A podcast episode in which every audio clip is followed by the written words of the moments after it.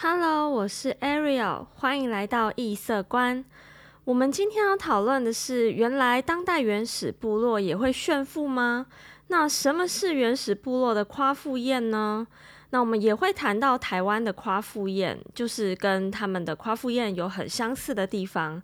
那首先，我们先来看看，就是在北太平洋那边印第安人的有一个族叫做瓜球图族，他们就有夸父宴。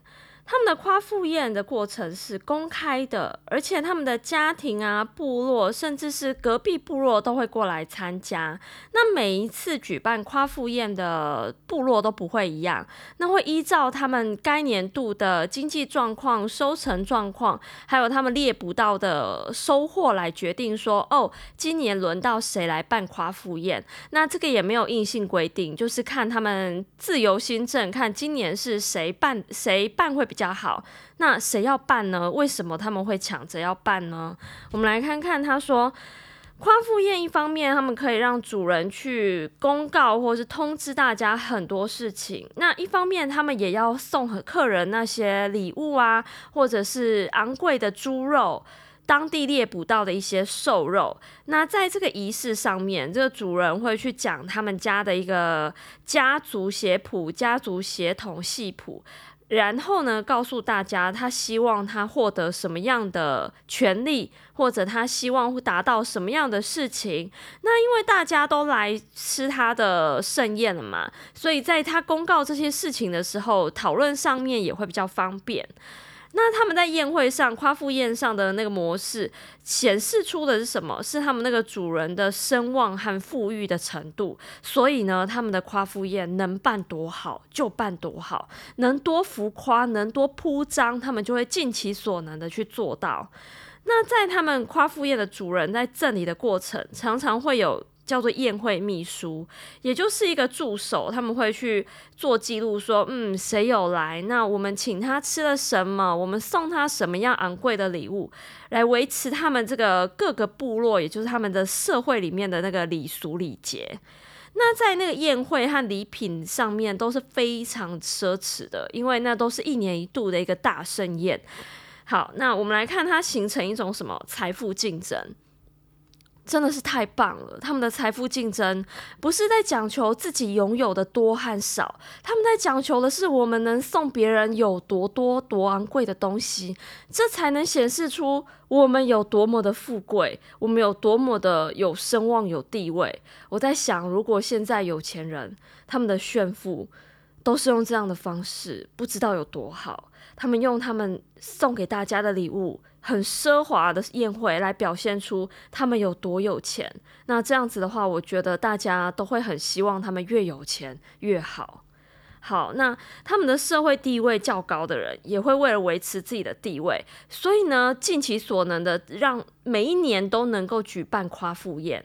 因为你能够举办，代表你的势力、你的地位、你的声望、你的财富、你的经济状况还是维持在跟去年一样这么好，所以他们。越奢越奢华是越棒的。那他们社会地位比较低的那一边，也就是譬如说那个部落今年表现的没有那么好，我们的收成没有这么的丰富，那我们就是去参加别人的盛会。那这个时候我就是变成地位没有那么的崇高。那有时候呢，他们为了去挑战，说哦。今今天他办的夸父宴这么棒，我想要去挑战他的社会地位，我想挑战他的他的经济状况。于是，我下个礼拜办一场更盛大的，我送大家部落的人民们更多礼物。哇，这真的是很棒的一个部族。好，那我们来看完。呃，原始部落之后，我们来看看说台湾有没有相似意义的例子。其实他们不只是夸父嘛，刚我们讲到，他们在这过程中有交流，有显示地位、声望，甚至他们还有到经济共享的这个成分。所以我们要来找台湾有相似意义的夸父宴。台湾其实不叫夸父宴，它其实叫做一个义民祭。义民祭主要举办的地方是在桃园观光地区客家的一些部落，他们也叫做赛神猪，这算是一个也是另类的夸父宴。那他们的起源是中国古老的礼仪，那他们来台开垦之后，那些客家人的族群意识形成了。那他们为了要巩固他们的这个族群意识，还有他们族群团结的关系。加上义民庙也是他们客家人的精神象征，所以呢，他们就会办一个叫做义民祭，那也就是赛神猪。他们的目的就是为了去超度那些死死难的义民，然后举行一个普渡大拜拜。那些义民其实就是一些很忠诚、很正义的一些人士。那他们过世以后，客家人就把他当成说是他们这个族群的信仰守护神。好，那我们现在来看一下他们这个另类的一个夸父宴。虽然他们不叫夸父宴，但意义很像。那我们来看他们的一个举办过程。他们分成三天。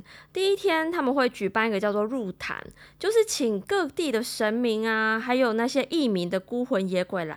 那那个鬼王会坐镇，然后分配那个祭祀的物品。然后第二天他们会引渡，他们会放水灯，他们想超度的是水中的鬼魂，希望让那些鬼魂可以到西方极乐世界。好，第三天呢，就是普渡喽。普渡他们会用猪、羊、鸡、鸭这些动物的尸体，也就是生理来进行普渡。那他们还会举办赛神猪和羊角的进场，比谁比较长这样的活动。好，那赛神猪就是流传到现在很很盛行的一项活动。好，我们来看赛神猪。首先，你必须要挑选种猪。好，你要专门去饲养它将近一年的时间。那你宰杀它这个神猪的时候，叫做发猪。好，它有吉祥的意义在里面。好，再来你要保全那个猪神，你要保全它的背部、尾部这些黑色的鬃毛。那他们在养神猪的时候，还有宰杀它的那个家庭，它是。全员在分工的，也就是神猪是全家人的事情。那在神猪宰杀之后，你要摆设其他的生理，搭上一些寿塔、金子啊，还有一些美食、水果，来衬托出整个赛神猪的那个场面上的华丽华艳程度。好，那到了比赛的过程喽。比赛的时候，他们会奏乐啊，来向义民节行礼，然后告诉义民们说：“哦，我们来献花、献果、献神珠。”好，地方的所有官员呐，还有重要人士都会来参加。接着比赛是怎么比呢？他们会去称重，然后去评选说他这个品质好不好。好，到了七月二十号，前面三天就是十八、十九，第三天就是二十重头戏。好，就是第三天，他们零零点零零分零零秒。才可以开始宰杀。好，宰杀就是跟我们说那个神猪，全家总动员的神猪。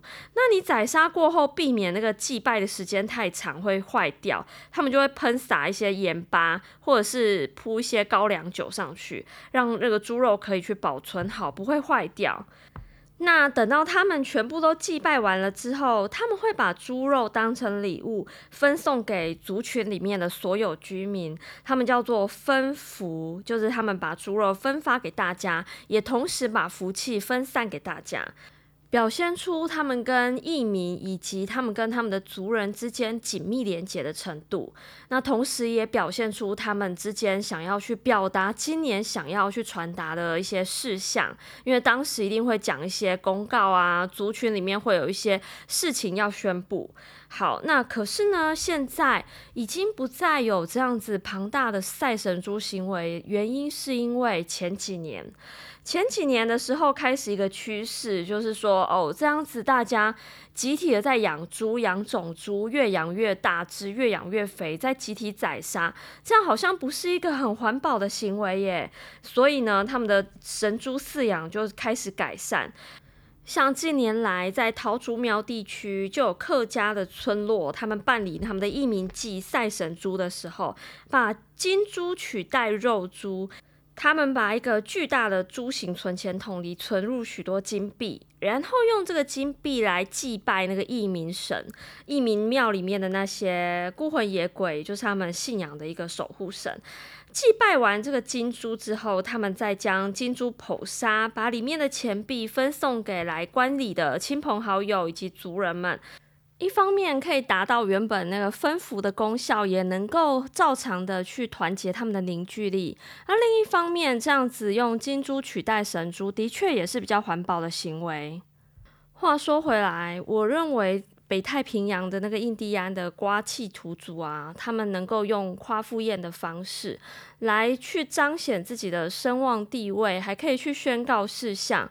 同时，你不用去打打杀杀，你也不用去进行什么样的威吓，你就能够达到他经济共享和分配。我觉得真的是一个很棒的方法。虽然他们夸父宴的目的不是为了经济，而是为了那个声望和地位，只是在他们分享他们所拥有的一切，也就是他们的肉啊、美食啊，还有他们的财富的同同时，他们也同时帮到其他今年收成不好的部族了，因为他们把经济资源分配分享的很平均，那如果我们现在也能够有这样形式的一个夸父宴，我觉得全民都会很开心。